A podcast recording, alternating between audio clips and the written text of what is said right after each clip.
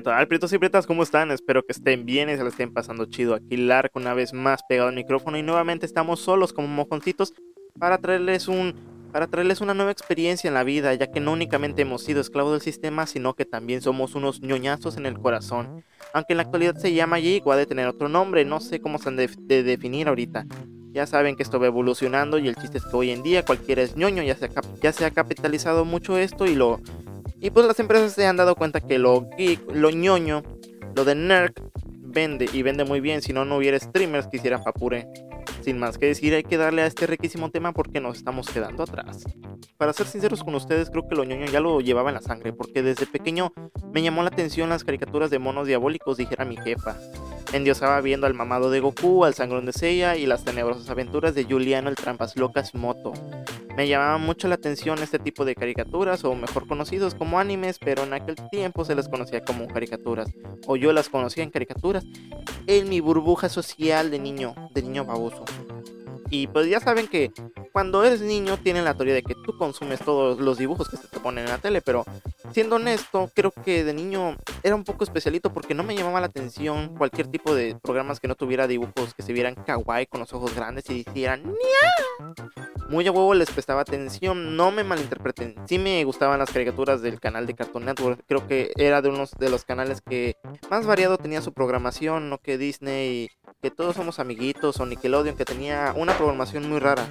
Creo que Nickelodeon tenía una programación muy excéntrica, creo que en aquellos tiempos, porque se fue perdiendo poco a poco. Le fueron dando más a live action, pero puras comedias mediocres. Pero me estoy desviando, eso, eso hay que dejarlo para otro tema yo creo que empecé en este mundo porque pues mi papá me empezó a incituar o más que nada meter poco a poco pero indirectamente. Y les digo esto que es literal porque mi papá tiene una colección de puras monas japochinas, coreanas, chichonas, kawaii, que pues llaman un poco la atención. Él me compraba DVD 100% piratas, ya sean de Massinger Z, Las aventuras de Remy o otras caricaturas como Candy Candy. Y sí, eran DVDs piratas porque pues no éramos ricos. Aquí la ley es te compras un DVD original o te lo tragas en el almuerzo. Él traía los DVDs y yo me quedaba endiosado. No me importaba si fueran piratas, originales. El chiste es que se viera la serie. Y también recuerdo que una vez compré un DVD de la saga de Ares cuando no había, cuando no había salido en español. Y dije, chale, ¿por qué están hablando en japonés? Esta madre no es en español. Y yo me quedaba, ¿qué pedo? ¿Qué pedo? ¿Por qué le dicen Nissan Aliki? ¿O por qué tienen otros nombres? ¿Por qué se dicen Santos? ¿Por qué tiene subtítulos esta cosa? El niño no le carburaba. Compró por comprar y me acuerdo que si el DVD no servía te lo cambiaban y yo lo cambiaba y lo cambiaba y lo cambiaba y lo cambiaba y dije, verga, ¿por qué todos están en japonés? Eh, la piratería, no conocía, no sabía que existía el internet y lo se quemaban. Ni modo, pobre niño sonso. Pero como les digo, yo me emocionaba, veía cada lucha de los mechas, o sea, yo me emocionaba no tanto por la trama, sino por la acción que te transmitían ese tipo de series porque quedaban muy relegadas en lo que son en las series animadas. Aunque el, el Mazinger Z se viera bien tieso y la animación estuviera nos, hecha con las patas, pero de aquel tiempo que era wow, nos, me quedaba endiosado viendo, no mames, le salen este, los puños al Mazinger, de pinche Goku los parados también recuerdo que no había tanta merca de Dragon Ball y pues tú te emocionabas si te compraban la ropa del Goku, ya saben, con un conjunto de short y camisas y el pinche Goku todo deforme con brillitos en el pelo y tú dices, ¡hala! ¡Qué traje, licenciado! ¡Qué traje! Algo que me pasaba a lo mejor porque no tenía amigos por ser un niño feo. claro, todos, todos somos hermosos siendo niños. ¿No es cierto? Algunos sí están deformes. Algunos sí, como que dices, no manches, este, aléjate niño, hueles a caca. Pero ese no es el punto. A niños feos y a niños bonitos. Lo que estamos de acuerdo es que todos nos deformamos en la adolescencia. Les sigo contando, no me voy a desviar. Lo que yo hacía de niño era jugar solo como loco, imaginándome los escenarios de esas caricaturas de monos chinos violentos. Me hacía mis propias aventuras lanzando putazos al aire, pero yo me imaginaba que era otro episodio más de Dragon Ball, de Saint Seiya o de Yu-Gi-Oh! Eran como que esa inocencia de niño que tienes, no sé, te me volaba la cabeza, que llegaba a otro enemigo, me inventaba nombres y ya saben, me hacía un fan, un fan como, ¿cómo se me llama esta madre de los fans que hacen? Ay, fan, los mugrosos fanfics, pero obviamente ya actuado y con todos este, los, los diálogos en la cabecita de este hermoso muñeco. Y así les digo, yo jugaba y me imaginaba nuevas, nuevas características de la serie, cosas así, me quedé muy traumado, muy chisqueado. Y la gente me tachaba de loco varias veces, y pero a mí no me importaba. Ya sabes, de niño tú lo disfrutabas y solamente te divertías. Otro hermoso recuerdo que tengo es que en la tela abierta era, era chida, no sé, como que tenía esa característica de pasar mono chino combinado con caricaturas, pero más mono chino, algo así el estilo de Kicks, pero para pobres. Y sí, estaba bastante pues ahora sí dijeran los chavos hoy en día, perdonen la palabra, muy cool, ¿no? Y pues este niño se quedaba pecado en el canal 5 porque era humilde y no tenía cable. Pasaban series perronas como El Ragno y Medio. Nada más que con ver a la champu se levantaba la carpa del circo a Taide. Era como que la primera waifu que tuve. Ahí comencé pues a dudar de mí también porque el Ranma se ponía ricachón cuando se transformaba en la pelirroja. Como que ya no distinguía, ya decías, chale, me la rifo. Aunque sea unicornio, me la rifo se te bloqueaba la mente cuando aparecía la pelirroja cachonda. No importaba si era con. No, no importaba si era un trapito, ya, ya, ya te imaginabas a la pinche rama ahí. Fíjense que a mí me parecía que tenían un diseño estético, como que muy simpaticón, pero la única que me cagaba era era la cane, se me hacía castrosa por enojona y sin chiste. Yo decía, están llegando, no sé, la shampoo, la otra niña que se hacía pasar por niño, luego la, la hermana de este cabrón que practicaba agispadazos, no me acuerdo cómo se llama, pero ahí me dicen, ahí me dicen. Y eso era en el canal 5. Ah, también el maestro Japosais con sus chistes locales. el doblaje estuvo chido de esa serie. No sé, como que lo supieron adaptar bien, porque si ustedes la ven, eh, si ustedes la ven en su idioma original, no da tanta gracia, tal vez porque los chistes son más locales allá, del Japón. Hicieron un gran trabajo y, se, y hay que reconocerlo. Muchos chistes que se aventaba el maestro Japosai. No sé si recuerdan también la voz del señor que decía: A continuación, Supercampeones. Y más tarde, Dragon Ball Z. Que, que nostalgia trae porque eran esas épocas donde Canal 5 era chido. Tenían una gran variedad de contenido Canal 5, ¿no? Que ahorita ya viven de puro Drake y Josh y de ay, pues de caricaturas ya viejas, la repetición de la repetición de Michael, pero Michael es, intocable, puta madre. Es la mejor serie que ha tocado la Tierra. No, no la mejor, pero sí a mí parecer que se ha conservado a través de los años bien. Otra cosa que recuerdo también es que Aztecas 13 no se quedaba atrás. O mejor dicho, Azteca 7. Lo siento. Me acuerdo que desde la tardecita empezaban a pasar los Caballeros del Zodiaco, Inuyasha, Gundam, Shaman King. Y Shaman King fue como que. Realmente lo que me conquistó fue... Ahora sí, el, el doblaje de los personajes, como que la historia no me...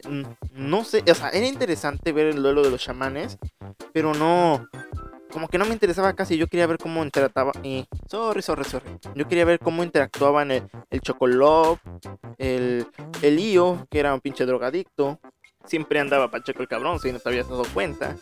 Llamaba la atención, creo que para México, ya que México es un, pues un país que le rinde mucho tributo a sus muertos. Y el que te muestra en una serie que trata de ahora sí de los grandes espíritus, llama mucho la atención. Y más que nada, el concepto sí era muy original porque estabas acostumbrado a ver al típico güey mamado que llega un extraterrestre o llega o los típicos vatos que cargan una mochilota con la espalda torcida a cambiarte a un protagonista que está flaco, marihuano y que habla con los muertos. La verdad estaba muy genial.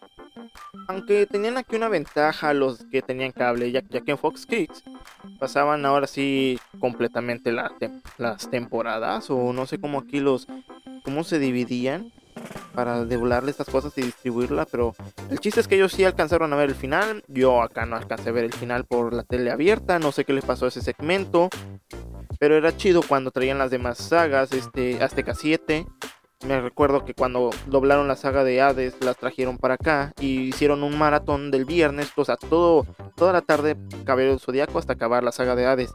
También cuando se estrenó la de los Canvas, que está más buena que la de los Caballeros del Zodíaco, a mi punto de vista, y eso que no la hizo el creador. Hincha Kurumada, vales, cabeza con la saga del cielo.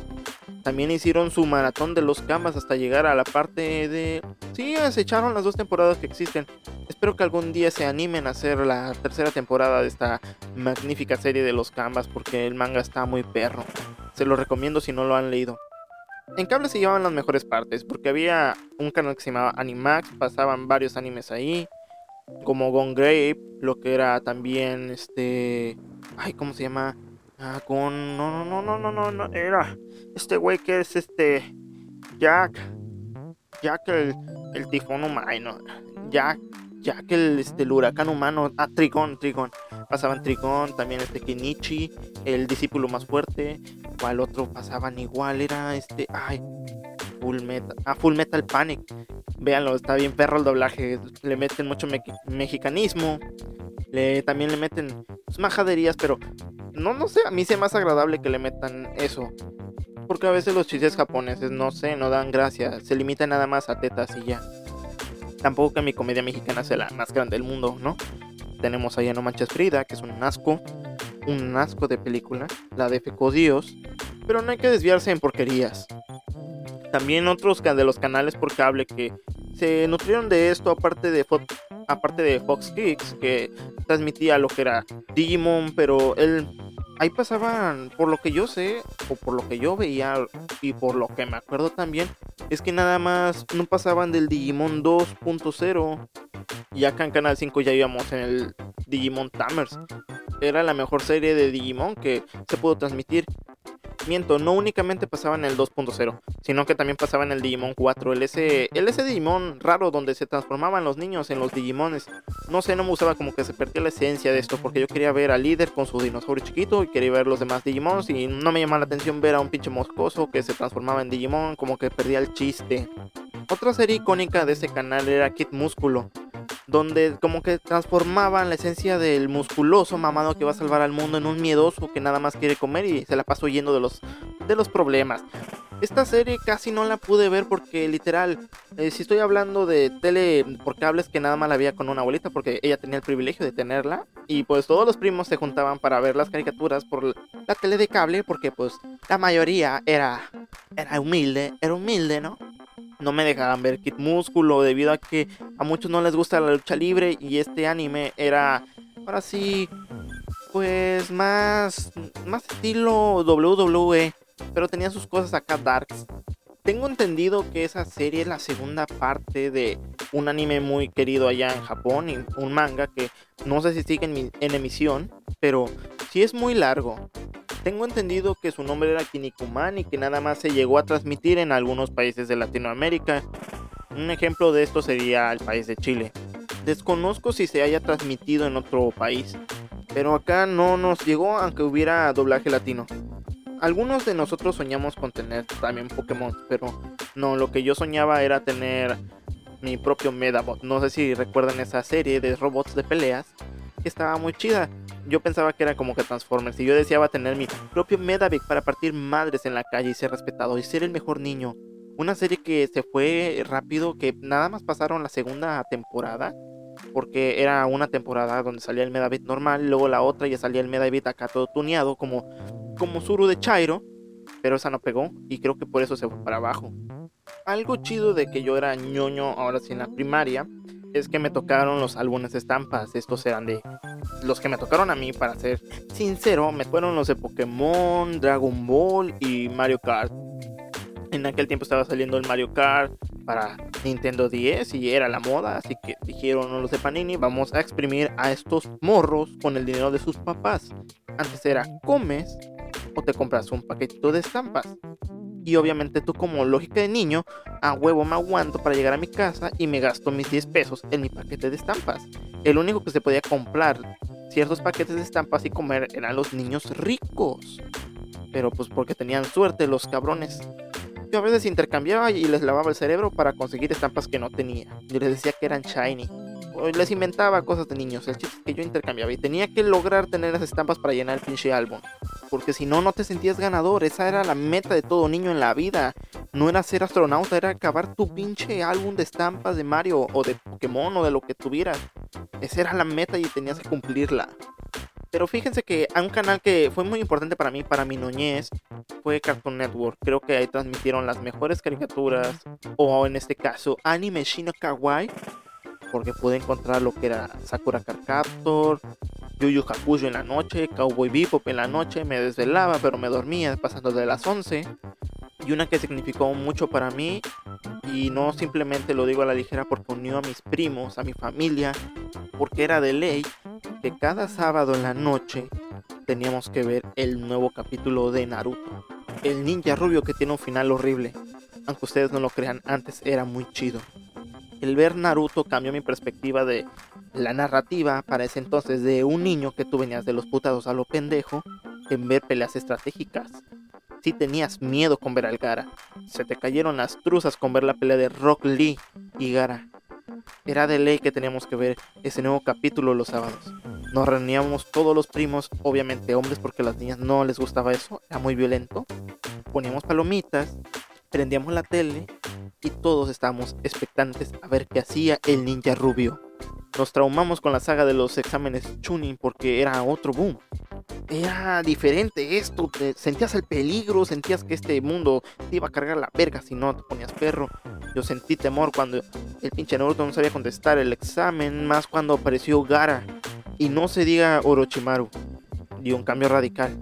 Pero después de eso, el anime empezó a decaer. Empezaron a sacarlo todo de las teles abiertas, ya no podías conseguir este mercancía de eso porque era el diablo, vendían cartitas de Dragon Ball GT, de Dragon Ball Z, de Yu-Gi-Oh! Pero ya no las empezabas a ver porque eso era el diablo, lo empezaron a satanizar y se acabó por lo menos un tiempo este mundo de lo chino kawaii. Ya no podíamos ver nada de eso. Lo único que estaba en la tele era Pokémon y Canal 5 apenas iba en Yoto, cuando en Cartoon Network ya iba en Encino. Y aparte también atacó la nación de Ben 10. Aunque ustedes no lo crean, Ben 10 surgió para quedarse en aquellos tiempos y se terminaron las caricaturas chidas que transmitía Cartoon Network para transmitir 24/7 a Ben 10, al maldito Ben 10. Prácticamente esa fue mi ñoñez a través de la infancia. Pero como dice el dicho, si es tuyo, déjalo ir, si vuelve, ay no mames, así no va el dicho que diga, si de, si amas algo, déjalo ir, si regresa es tuyo, si no, nunca lo fue, y así pasó con la ñoñez, porque en la secundaria regresó y regresó más fuerte que antes, mi panorama cambió.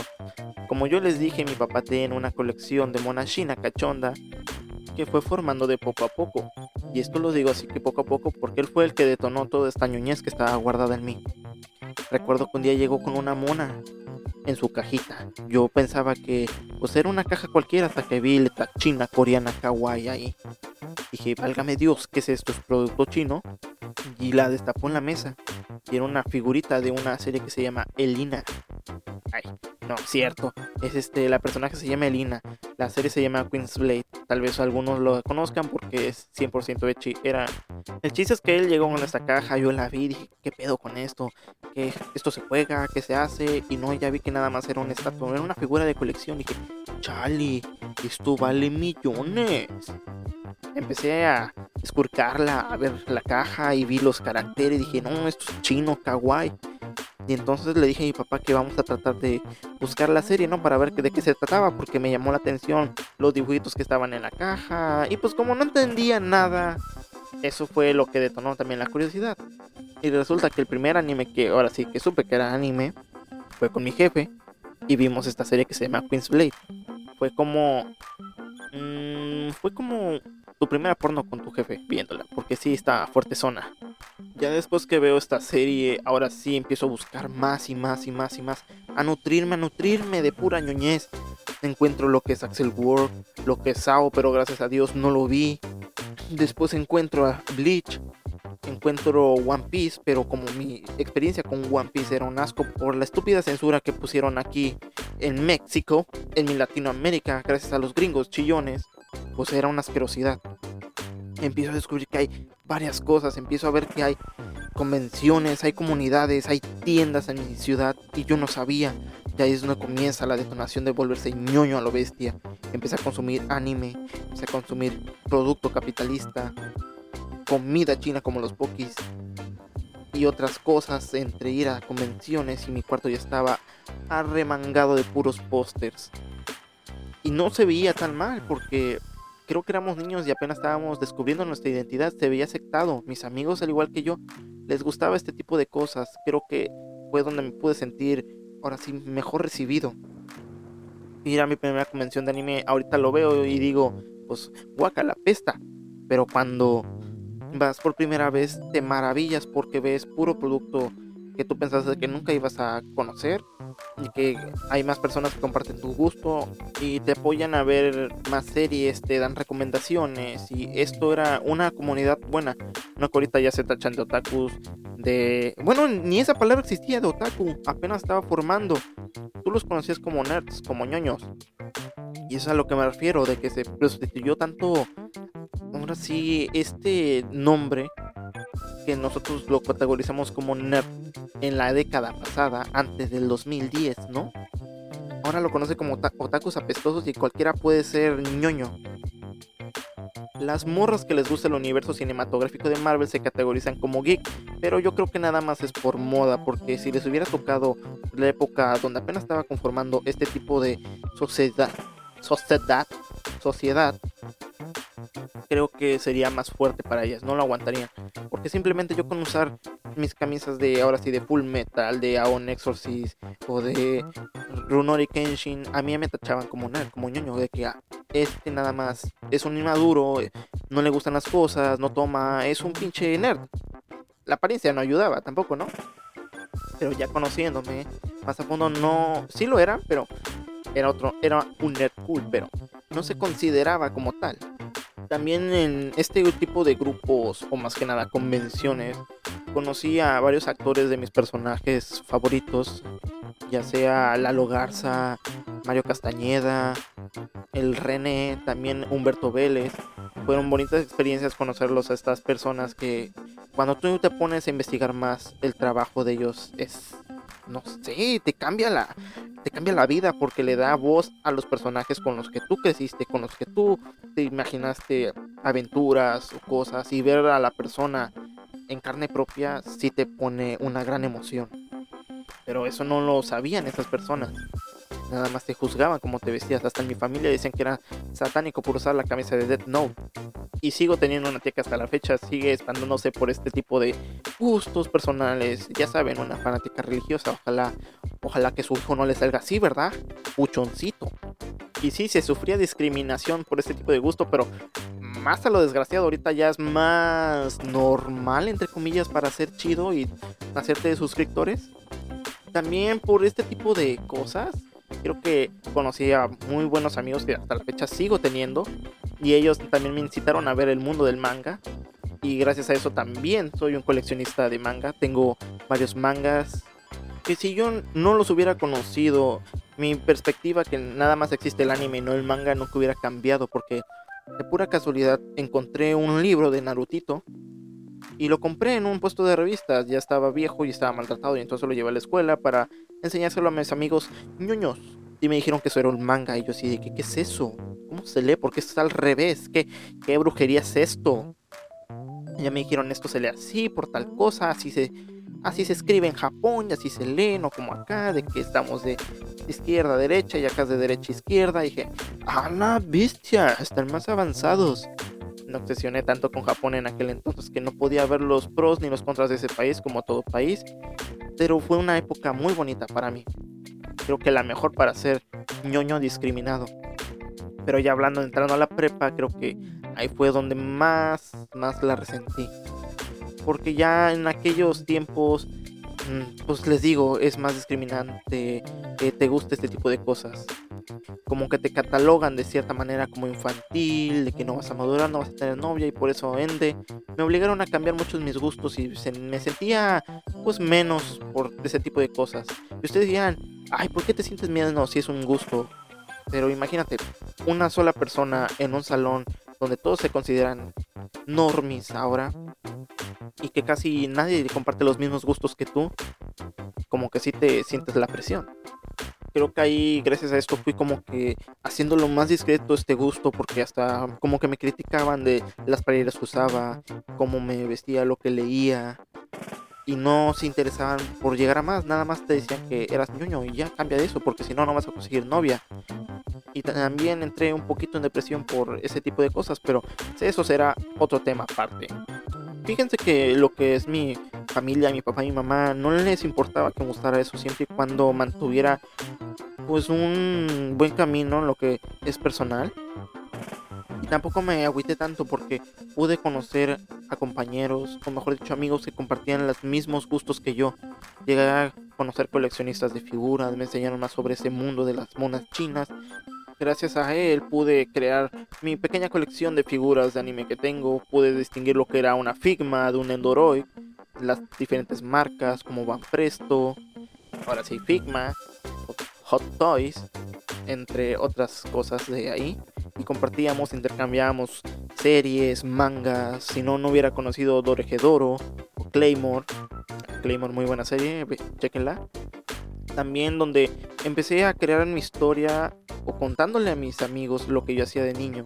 Me incitaron a hacer una historia que ya tenía pensado en la cabeza, escribirla y gracias a ello pude escribir tan siquiera un capítulo, un sueño frustrado, jaja, XD, XD.